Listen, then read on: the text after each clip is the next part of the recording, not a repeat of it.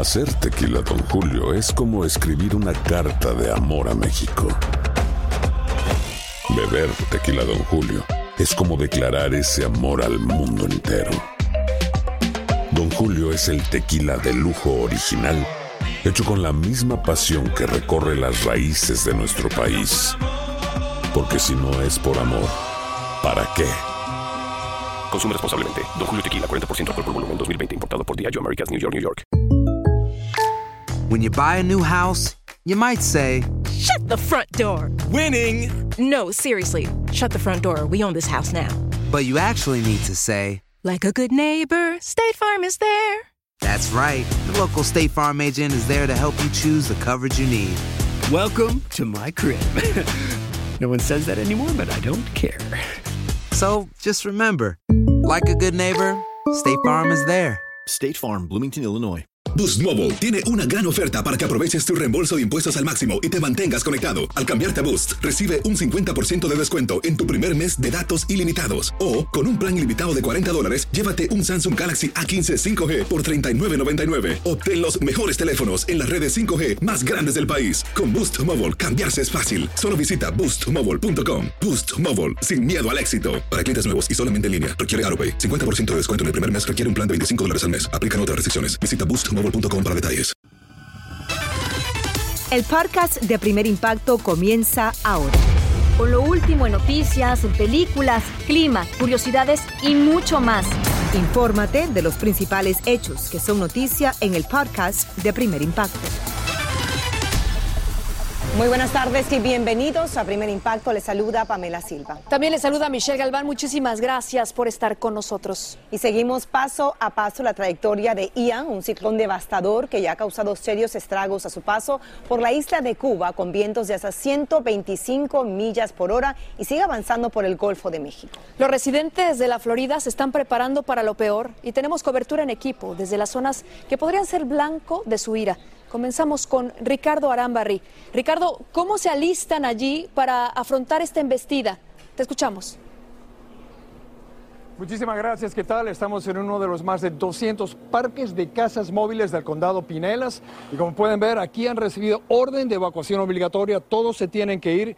Y aquí vemos ya varias personas que han estado preparando su hogar para protegerse de Ian.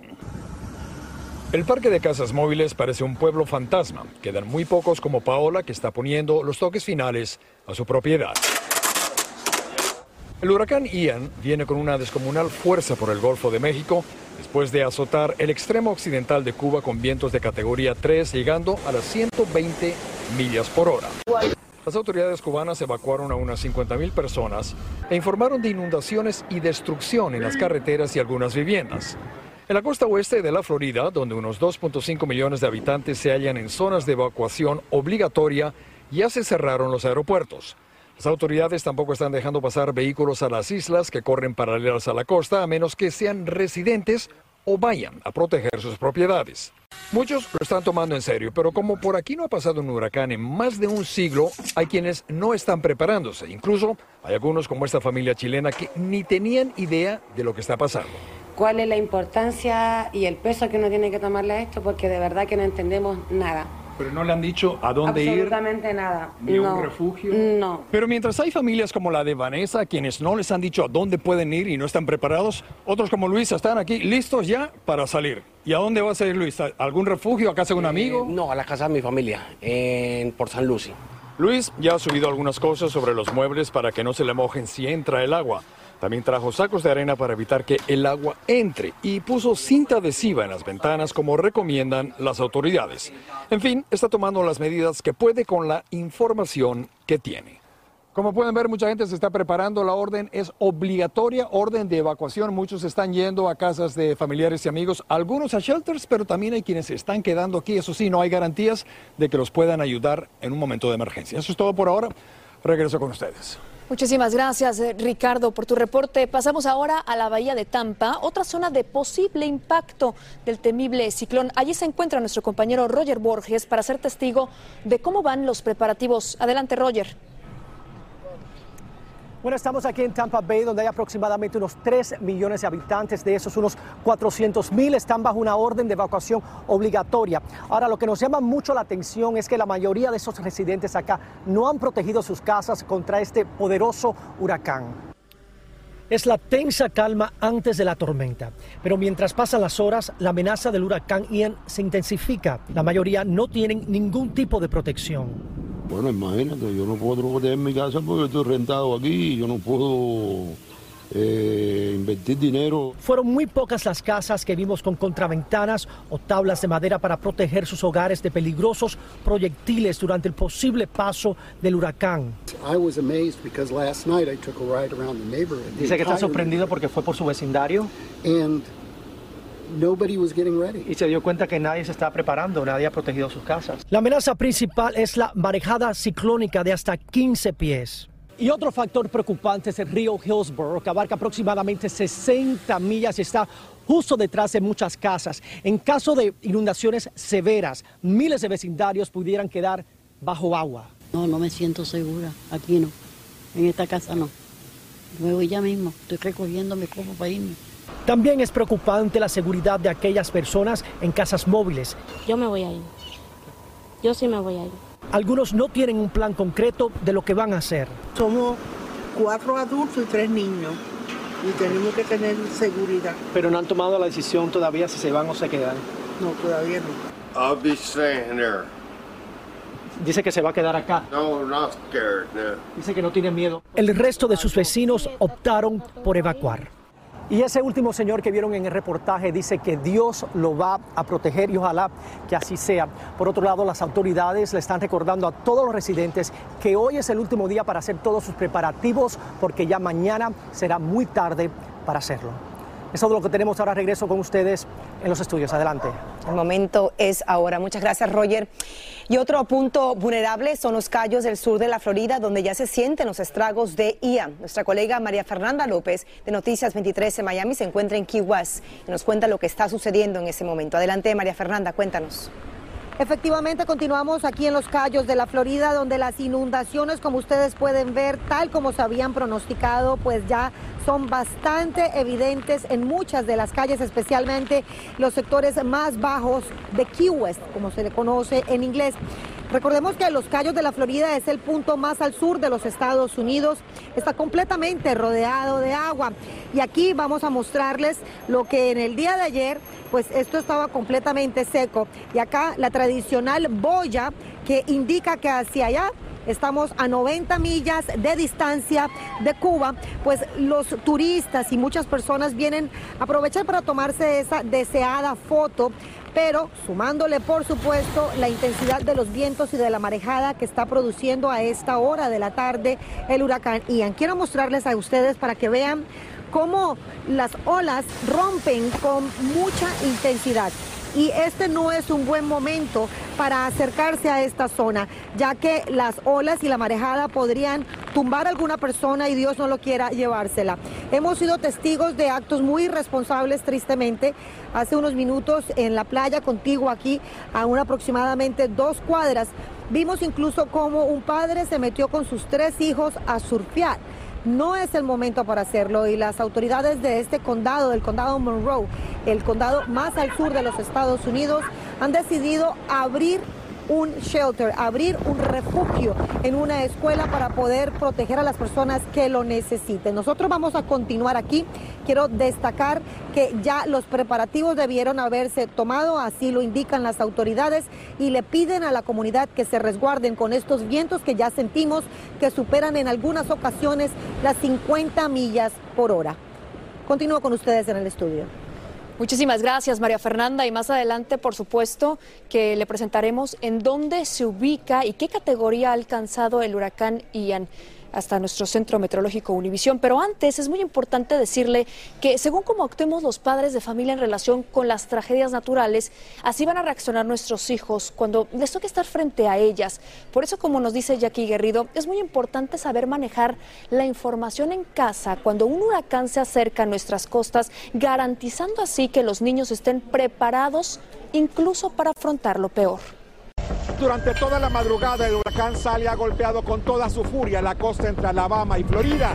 No importa qué tan cerca esté nuestra vivienda del huracán, puede ser el mismo estado o miles de millas. La información que recibimos sobre la tragedia llega de costa a costa, así que esas imágenes afectan a nuestros hijos por igual. Durante el huracán yo sentí muy um, nerviosa, entonces ya cuando ya pasó me, uh, me alivió. Mariana fue parte de un estudio desarrollado por investigadores de la Universidad FIU, donde evaluaron los efectos psicológicos en los menores de edad antes, durante y después de los huracanes. Cuanto más estaban expuestos, más síntomas de ansiedad y problemas de salud mental reportaron. Y no importaba si estaban aquí, en Miami, o si estaban en California, en San Diego. Esa relación era igual. En sí, sugiriendo que una contribución de ese desajuste que pasa a veces después de los desastres naturales, eh, en parte está relacionado a la cantidad de información negativa sobre ese desastre a que los niños están expuestos.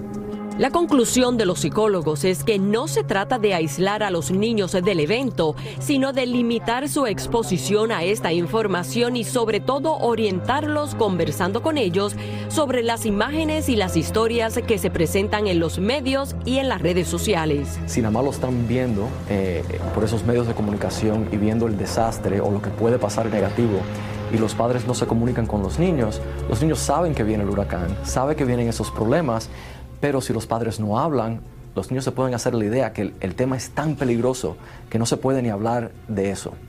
Y puede causar más ansiedad, más miedo. Para Mónica Gómez, residente de la Florida, una zona muy vulnerable a los huracanes, lo importante es usar adecuadamente la información que proporcionan los medios para saber cuál es el momento adecuado para tomar cada decisión, involucrando a los menores en todo el proceso. Básicamente es eh, mostrarles que nosotros como padres, por ejemplo, estamos tratando de prepararlo lo mejor que podemos hablar, por ejemplo, de planes, eh, de decir si tenemos que salir para dónde vamos, si nos vamos a quedar en la casa y el huracán se está, está pasando por encima y hay algo peligroso, ¿dónde nos vamos a, a esconder? Si los padres están calmados, preparados, los niños se van a sentir seguros. Pero si los padres están en un estado de pánico, con mucha ansiedad y expresando mucha emoción y miedo sobre ese eh, desastre que quizás vaya a pasar, los niños también. Por último, es recomendable también involucrar a los menores en las acciones que se tome desde el hogar, bien sea reparando juntos los daños tras el paso del huracán o brindándole ayuda a los damnificados. Muchísimas gracias Jackie por estos consejos tan oportunos que todos los padres debemos de tener muy en cuenta, sobre todo en estos momentos. Hacer tequila, don Julio, es como escribir una carta de amor a México. Beber tequila, don Julio, es como declarar ese amor al mundo entero. Don Julio es el tequila de lujo original, hecho con la misma pasión que recorre las raíces de nuestro país. Porque si no es por amor, ¿para qué? Consume responsablemente. Don Julio Tequila, 40% alcohol por volumen, 2020. Importado por Diageo Americas, New York, New York. When something happens to your car, you might say,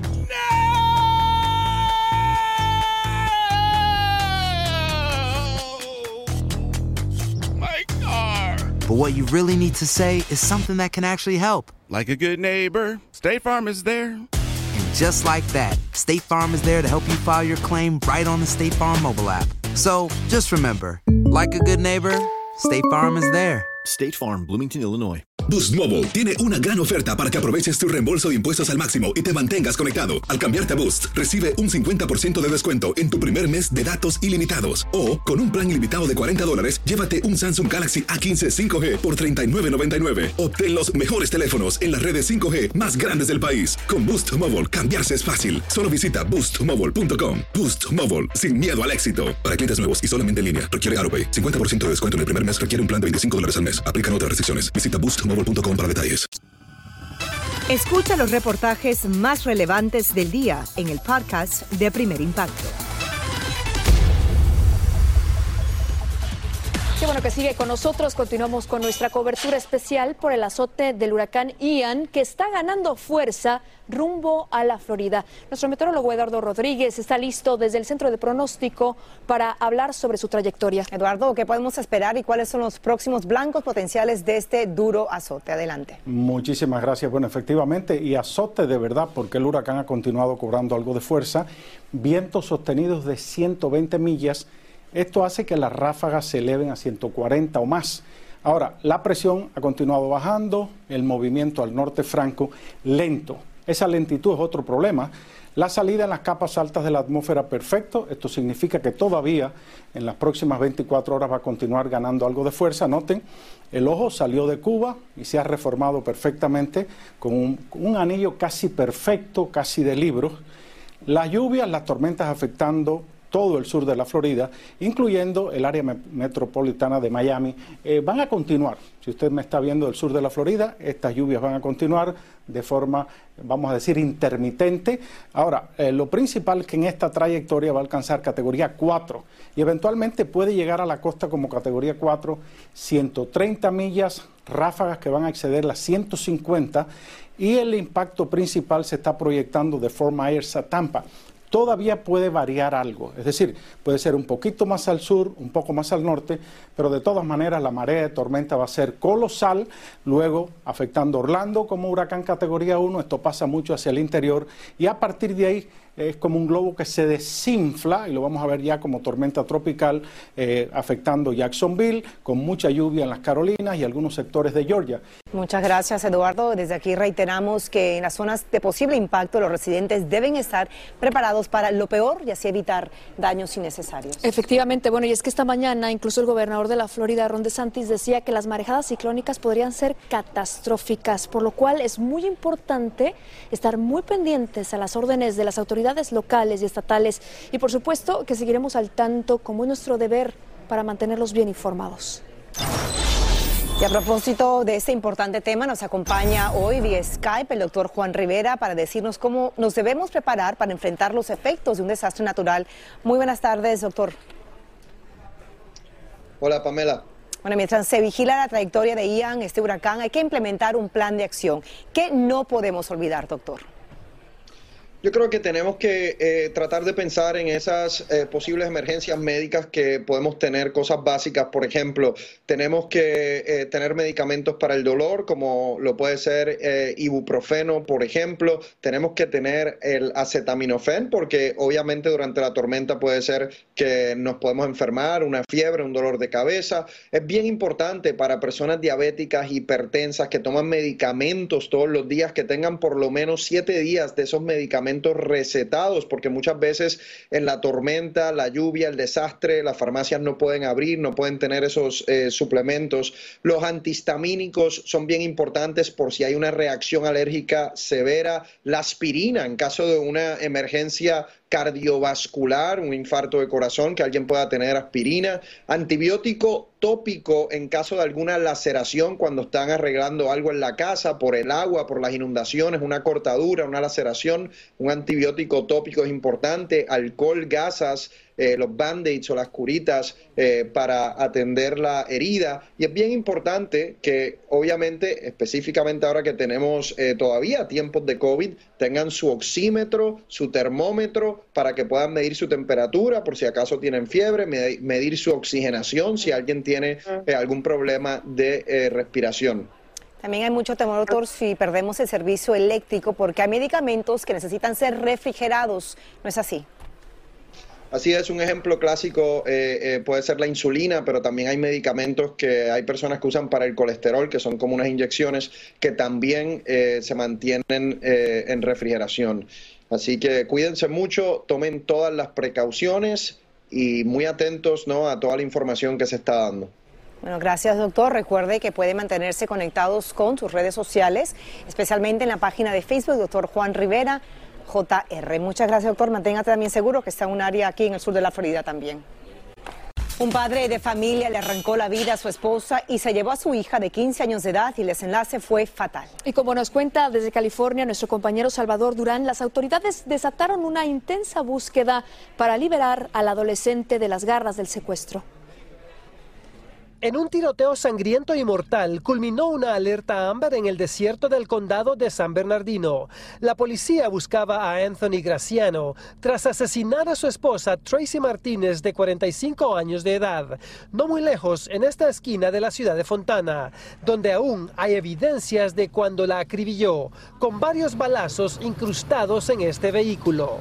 Los oficiales eh, le dieron tratamiento médico y fue llevada por ambulancia a un hospital local uh, donde se murió. El asesinato ocurrió cerca de esta primaria y según la policía, la pareja estaba en proceso de divorcio. Um, antes que se murió, ella eh, identificó a, a su eh, ex esposo. uh, Anthony Graciano como la persona que le dio los balazos. Tras asesinarla, el sospechoso secuestró a su propia hija, Savannah, de 15 años de edad. De inmediato, la policía emitió la alerta Amber, publicaron las fotografías de la camioneta blanca en la que escapó y el número de placas, lo que permitió ubicarlo. La familia de la víctima, entre lágrimas, esperaba que todo terminara pacíficamente, pero el desenlace fue fatal. Hay mucho temor y pues yo les digo a todos que por favor cualquier cosita que vean que no sea normal, hablen a la policía rápido. Esta mañana alguien reportó haber visto al sospechoso y a su hija y lo persiguieron. Sin embargo, no quiso entregarse y confrontó a balazos a los alguaciles de San Bernardino. Tras el tiroteo, la policía confirmó la muerte del sospechoso y que una mujer, presuntamente su hija, fue trasladada al hospital. En Fontana, California, Salvador Durán. Primer impacto. Tenemos pendientes, gracias Salvador. Mire usted, unos padres pusieron al descubierto las extrañas actividades del director de la escuela de sus hijos y piden que reciba un castigo ejemplar. Es que, como nos cuenta Iván Macías, asegura que tenía en su poder unos amuletos embrujados. Aquí estoy yo, miren, esta soy yo.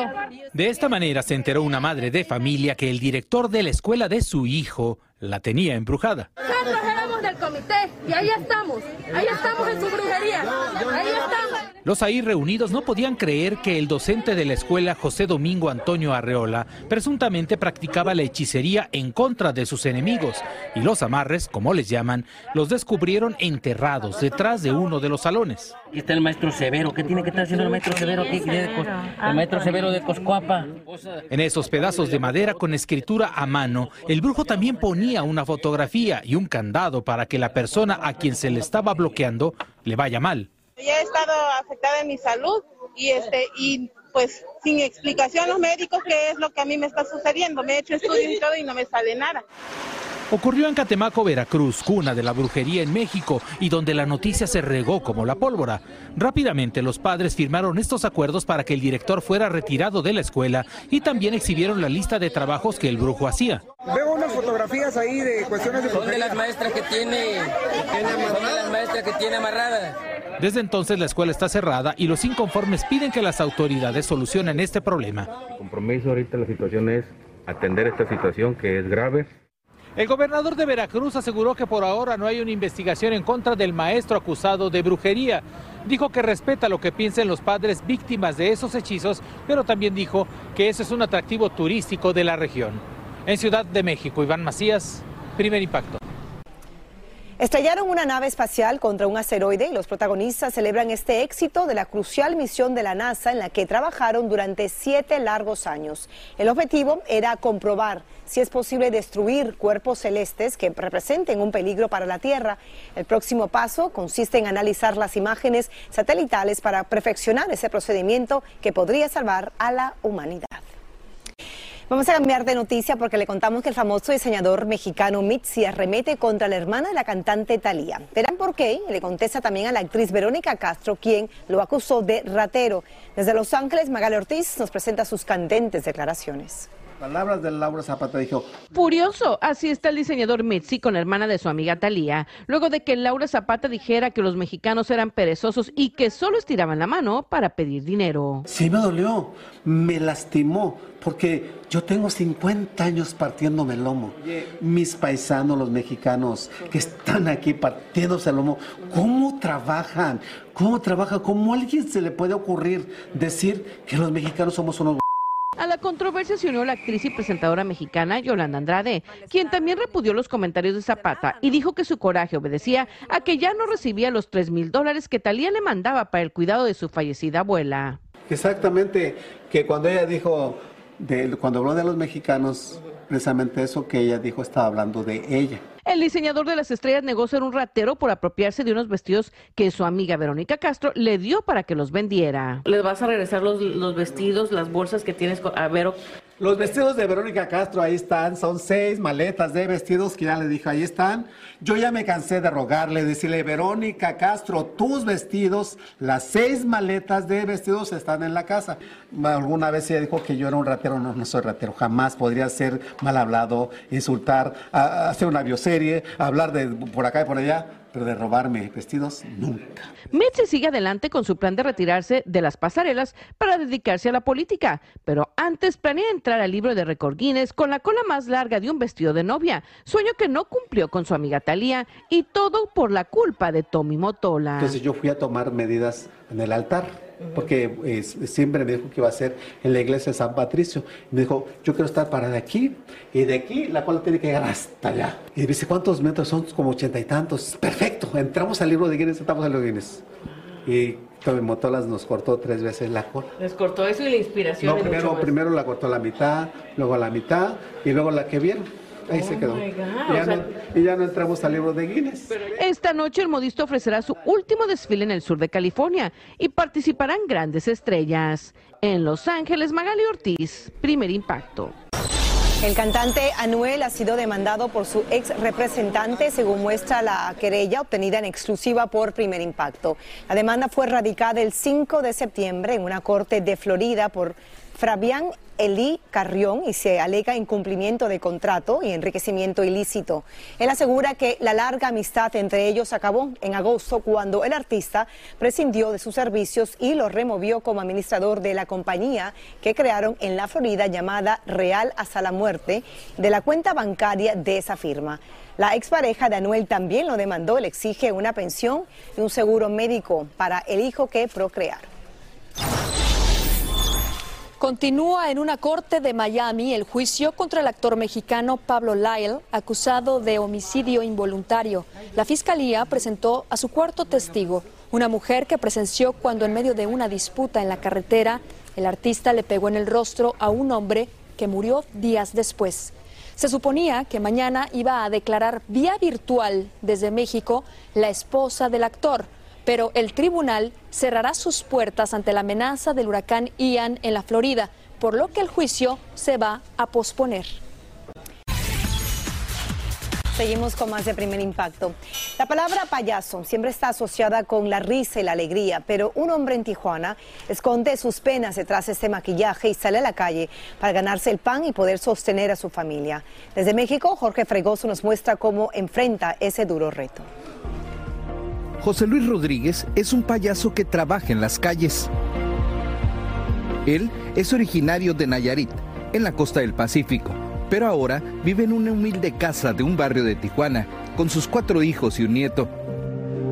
Problemas personales con la madre de sus hijos lo hacen enfrentar este reto solo, como padre soltero, donde ha tenido que aprender a vestirlos, cocinar y prepararlos para que vayan a la escuela. Es llevarlos a la escuela, y luego en ese momento que yo los llevo a la escuela tengo que aprovechar para venir a maquillarme y salirme a trabajar un rato, regresar para ir por mis hijos, traerlos, darles de comer y otra vez volverme a salir a trabajar otro rato para que me convenga pues. ¿ah? Su hija mayor y madre de su nieto le ayuda en el hogar. A pesar de las dificultades, ella sabe que su padre no descansa y todos los días sale a la calle para buscar unos pocos pesos con los que mantiene a la familia. Mi papá y yo siempre hemos dicho que el trabajo no es por dinero, es por, por sentir- sentirnos a gusto nosotros y a veces va a salir, a veces no, pero pues es como todo, ¿no? A veces, a veces le va bien a uno, a veces no. Desde muy temprano, José Luis se prepara para salir a trabajar. Cubre su rostro de fantasía. La boca blanca, los párpados verdes y una nariz roja lo convierten en Chispireto, un payaso que siempre sonríe. El maquillaje lo ayuda a esconder el duro reto que le ha tocado enfrentar en la vida. Listos para la faena, sale acompañado de sus hijos y su nieto. van a una de las principales calles de Tijuana, donde él hace malabares y recoge lo que les dan los choferes que disfrutan de su acto. Chispirato y su familia han encontrado en este crucero el lugar perfecto para llevar el sustento a su hogar. Mientras él está haciendo malabares de este lado, su familia está vendiendo dulces y con esto llevar un poco de dinero a su casa. Sus hijos son sus más fervientes admiradores. Caminan entre los carros sorteando el tráfico y confiando en la buena voluntad de los automovilistas. Me gusta ver su show, cómo lo hace, y pues yo me pongo a vender paletas un rato y ya me, me le quedo viendo. Y aunque las cosas no siempre salen como ellos quisieran, la sonrisa jamás se borra de sus rostros. Pues hay gente que sí, sí me toca amables y hay veces que, me- que no, que me suben el, mi- el vidrio y ya no me hacen caso. Pero la calle está llena de peligros y sin sabores. Recientemente le robaron el viejo carro en el que tenía los artículos para ofrecer su espectáculo. y a pesar de que pues mi papá sí estuvo un ratito en depresión, sí se sintió, sí se sintió pesado, pues entre todos tratamos de apoyarlo para que pues saliera de eso, porque sí sufrió mucho por su carrito. A pesar de este duro golpe, Chispireto no se rinde y sigue adelante con su espectáculo en los semáforos de Tijuana, porque nada puede detenerlo en su misión de mantener unida a su familia. Y si usted quiere colaborar con José Luis para que pueda mantener a sus hijos, puede llamar al número en pantalla, nuestra línea de ayuda al 305-471-4219 o entre a nuestra página primerimpacto.com. Así termina el episodio de hoy del podcast de Primer Impacto. Encuentra episodios nuevos de lunes a viernes, primero en la aplicación de Euforia y en todas las plataformas de podcast. Como siempre, gracias por escucharnos.